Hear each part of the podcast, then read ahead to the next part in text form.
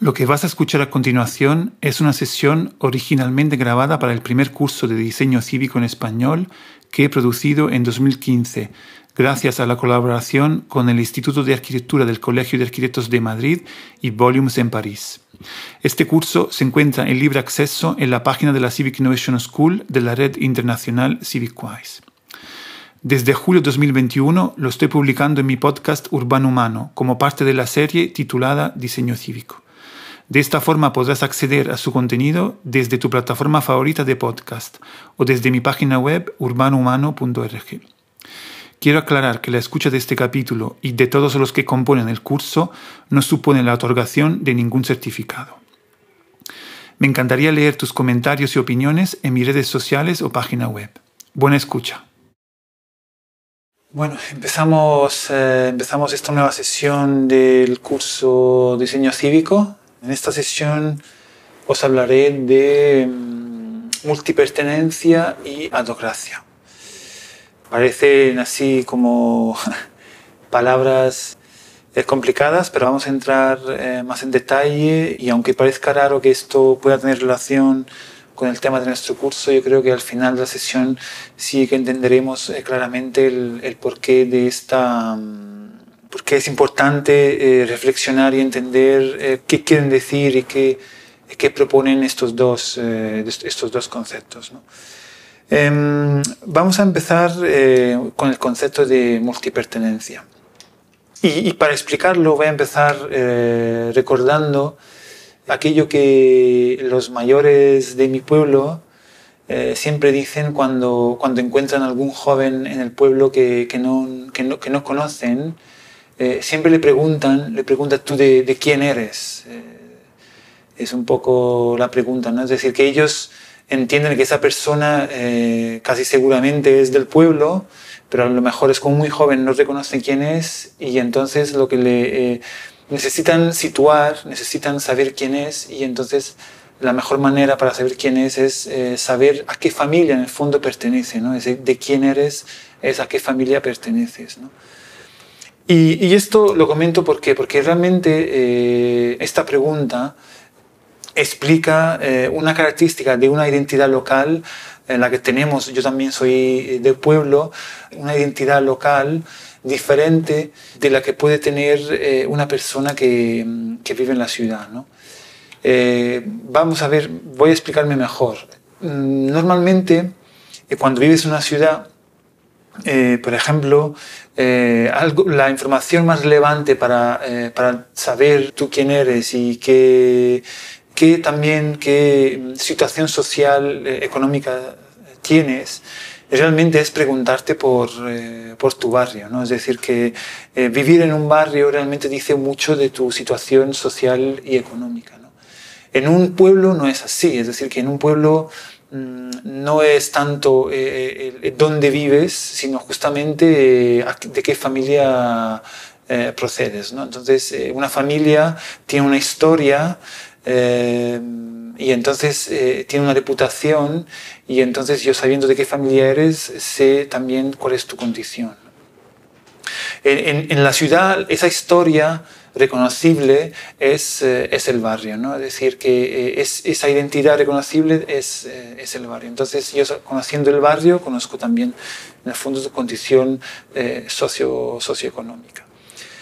Explico todo esto también para que podamos justamente entender este concepto de la multipertenencia, porque ¿qué pasa? Que los que somos de pueblo, en el fondo, para definir nuestra identidad territorial, eh, no tenemos esta situación ni del barrio ni de la, ciudad, porque en muchos casos cuando, cuando, cuando comentamos, decimos, digamos, eh, el pueblo al que pertenecemos, eh, este pueblo no es reconocido por los demás. No, no es lo mismo decir que eres de Roma o que eres de, de un pueblo pequeñito como es el mío que se llama Correnausonio. ¿no? Dentro, incluso en Italia, nadie conoce, conoce mi pueblo.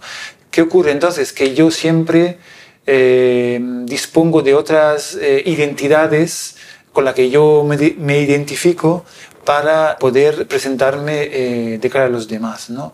Y en cierta medida eso es un poco mi, mi multipertenencia a un territorio que es más o, más o menos reconocible, que es más o menos vasto, en función justamente de, mi interlocutor. ¿no? Entonces, eh, a un pueblo de al lado le puedo decir que soy de, de, mi pueblo, le puedo decir mi nombre. ¿no? Pero ya en cuanto salga eh, de mi provincia es absolutamente inútil eh, decir el nombre de mi pueblo porque nadie lo conoce. ¿no? Y en muchos casos ni siquiera, eh, ni siquiera conocen eh, mi provincia. Entonces, cuando viajo fuera de Italia, mi, identidad en el fondo eh, me, me, obliga, digamos, de alguna manera a hacer referencia a una ciudad más grande que, que puede ser, por ejemplo, Roma.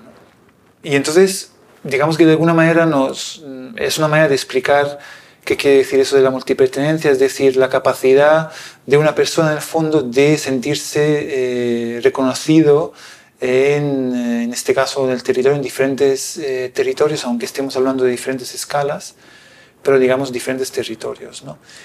Mm, lo mismo en el fondo pasa en, en cuanto a en cuanto a la, a la emigración, ¿no? a los movimientos. Es decir, que yo mismo he vivido en muchas ciudades y en el fondo eh, mi multipertenencia eh, es también, está también asociada a diferentes ciudades. Eh, yo viviendo en Roma, viviendo en Madrid, viviendo en París, en el fondo eh, tengo elementos que hacen que, hacen que me identifique con cada uno de estos, eh, de estos espacios. ¿no?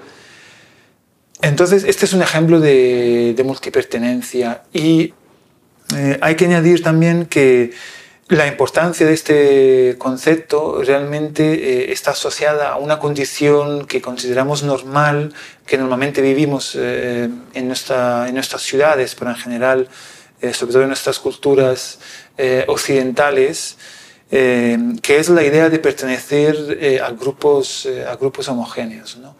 Entonces, el hecho, como comentaba antes, de pertenecer a un territorio como puede ser un, un barrio, describe algo de, mi identidad. Entonces yo me, me siento parte de ese, de ese, barrio. ¿no? Si pertenezco a un barrio, no me considero que pertenezco a otro barrio. ¿no?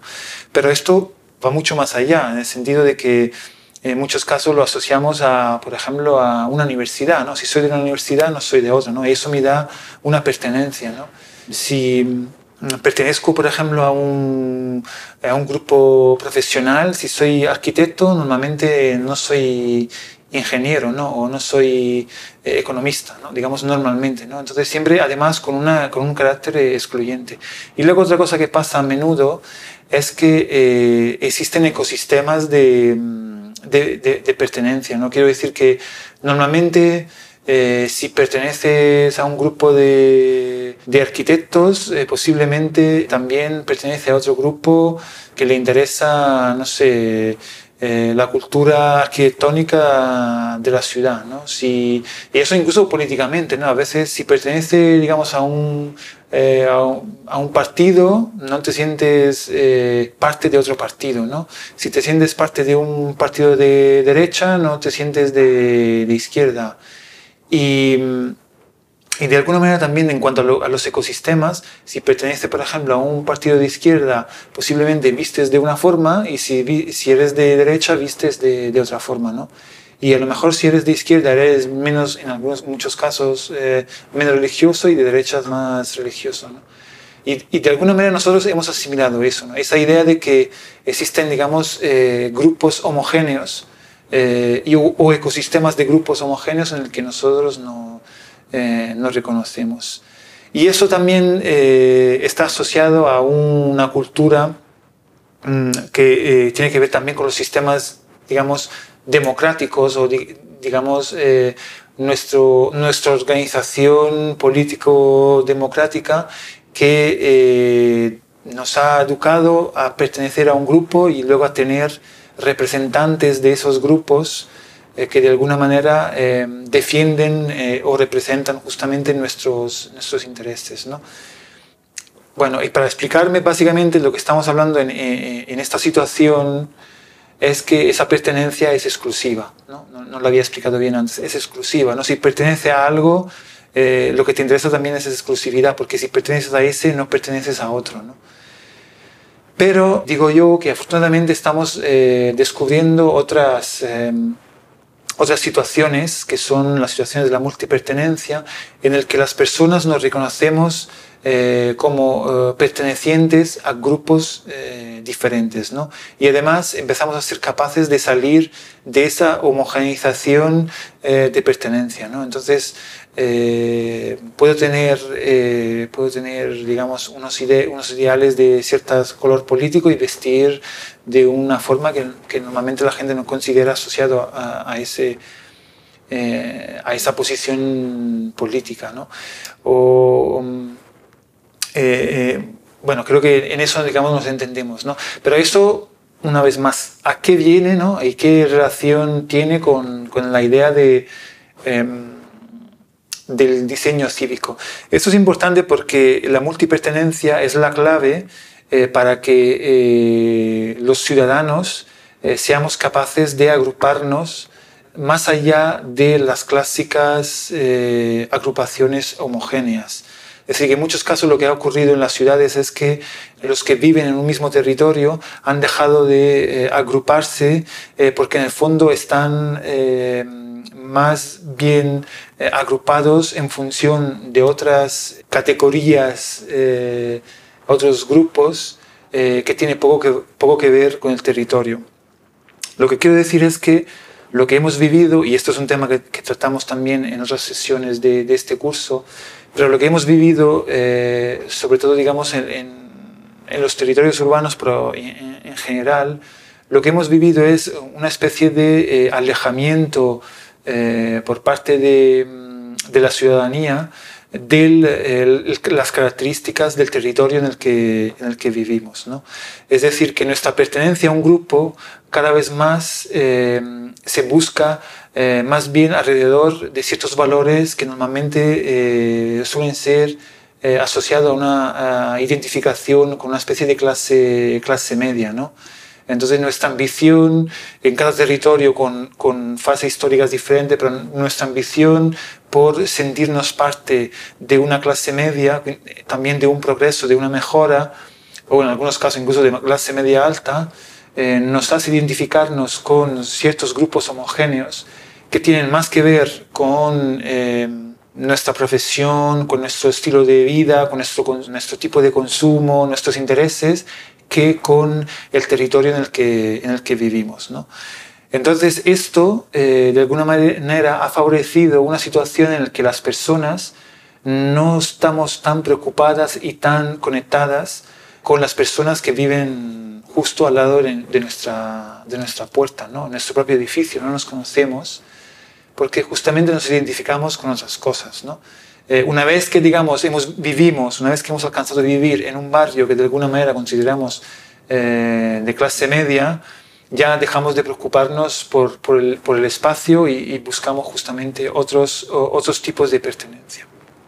Entonces, como decía, afortunadamente ahora estamos eh, superando esa fase y estamos volviendo a interesarnos por el espacio que habitamos. Y entendemos que cuando nos interesamos por el espacio que habitamos, nos tenemos que interesar por eh, las personas que viven a nuestro alrededor. Y básicamente, eh, y aquí creo que se explica bien, cuando te interesas por las personas que viven a tu alrededor, necesariamente tienes que ser eh, multipertenente, no necesariamente puedes interesarte a, puedes, perdón, puedes sentirte parte de, de, grupos que de alguna manera se salen de esa homogeneidad a la que estamos acostumbrados, ¿no?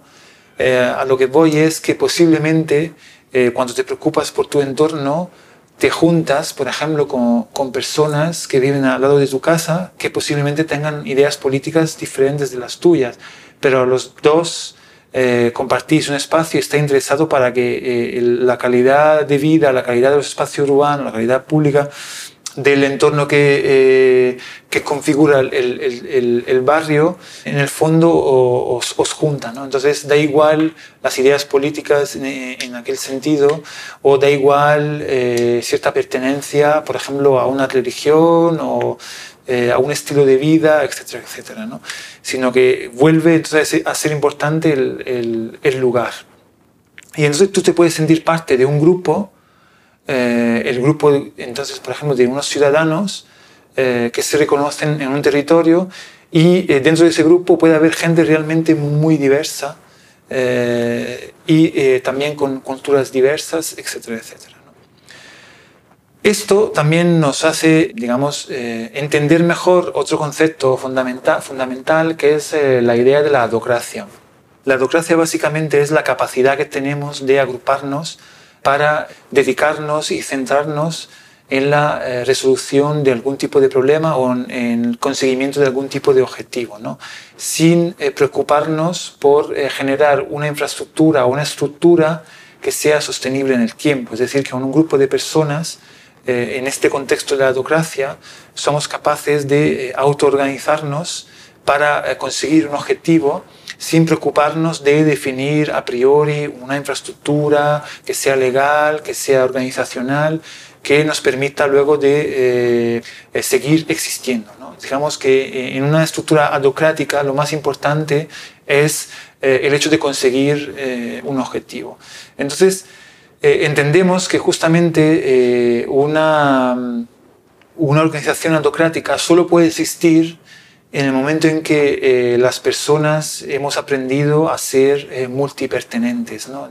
las personas hemos entendido a superar esas, ese encasillamiento en estructuras homogéneas, sino que entendemos que existe una capacidad de juntarnos con otras personas que por algunas cosas pueden tener ideas diferentes de la nuestra, pero en el fondo coinciden con nosotros en, el objetivo que eh, en aquel momento eh, es el más importante, que puede ser, por ejemplo, arreglar un jardín eh, de, nuestro, de nuestro barrio. Entonces, la adocracia, junto con la pertenencia, son elementos esenciales que nosotros tenemos que tener en cuenta para entender de qué manera eh, los ciudadanos somos capaces, eh, y me incluyo porque somos profesionales, pero también somos eh, ciudadanos, somos capaces de organizarnos para alcanzar ciertos objetivos. Para acabar, no es el tema específico de esta sesión, pero también es importante recordarlo porque de otra forma sería imposible entender, creo, los dos conceptos eh, no podemos eh, no tener en cuenta la idea del, procomún. Es decir, que una organización autocrática es posible también cuando eh, en el fondo las personas asimilamos esa capacidad de autoorganización y de organizarnos en común que va más allá justamente de las categorías de lo público y de lo privado. ¿no? Es decir, que Em, como personas, como ciudadanos, nos interesamos por un territorio, aunque exista una estructura pública que se interesa por el mantenimiento de ese territorio, nosotros, en lugar de esperar a que esa institución pública, que está formada también por eh, técnicos y por eh, elegidos que nos representan, eh, entonces, en lugar de esperar a que ellos se encarguen de solucionar el problema, eh, porque justamente todo eso está escrito en esa, en esa, dimensión de lo público, con lo cual yo no debería eh, preocuparme de ello porque ya existe una institución que lo hace, la, la institución pública. Eh, en algunos casos vemos que realmente no tenemos por qué esperar a que eso ocurra, sino que podemos ser nosotros mismos los protagonistas de esas acciones. ¿no? Entonces, en esos casos, no nos estructuramos dentro de una, digamos, de una infraestructura legal o de una infraestructura de eh, representatividad, por ejemplo, montando una organización, eh, organizando un colectivo que pueda seguir en el tiempo, desarrollando cosas, sino que realmente nos centramos en un objetivo y una vez que lo hemos alcanzado, eh, también sabemos que ese grupo, ese colectivo luego se puede disgregar. ¿no? Para acabar, eh, lo que es interesante en todo esto y que personalmente he podido, eh, vivir en primera persona con algunos eh, ejemplos y proyectos, experiencias en Madrid en este caso, cuando se dan esos, digamos, esos acontecimientos autocráticos, luego al final se consiguen unos resultados a nivel social, a nivel de solidaridad social impresionantes, porque las personas vuelven a confiar en otras personas más allá de eh, un, eh, digamos, una infraestructura que de alguna manera nos garantiza esa homogeneidad que nos hace sentir bien en conjunto. ¿no? Es decir, de repente descubrimos que con otras personas podemos hacer cosas juntos eh, sin eh, haber pasado por una infraestructura que nos, eh, digamos, nos dice que en el fondo somos iguales y que podemos trabajar juntos, sino que es, que es algo que hemos construido por nosotros mismos eh, sin, eh, sin, la necesidad de acudir a una, a una infraestructura. Entonces, esto es eh, algo que tenemos que tener en cuenta también cuando nosotros como profesionales que trabajamos con la gente estamos abordando cualquier tipo de proceso que pueda transformar un espacio o un barrio, ¿no? porque lo que ha ocurrido con un, con un acontecimiento autocrático que es espontáneo, es que en el fondo la gente luego se ha conocido, se ha encontrado y han generado luego una solidaridad social que sigue en el tiempo, que tiene que ver con algo que comentamos siempre aquí a menudo en, este curso de, de, lo que es el diseño cívico, que es buscar de qué manera luego los procesos puedan eh, seguir continuando independientemente de nuestra propia implicación.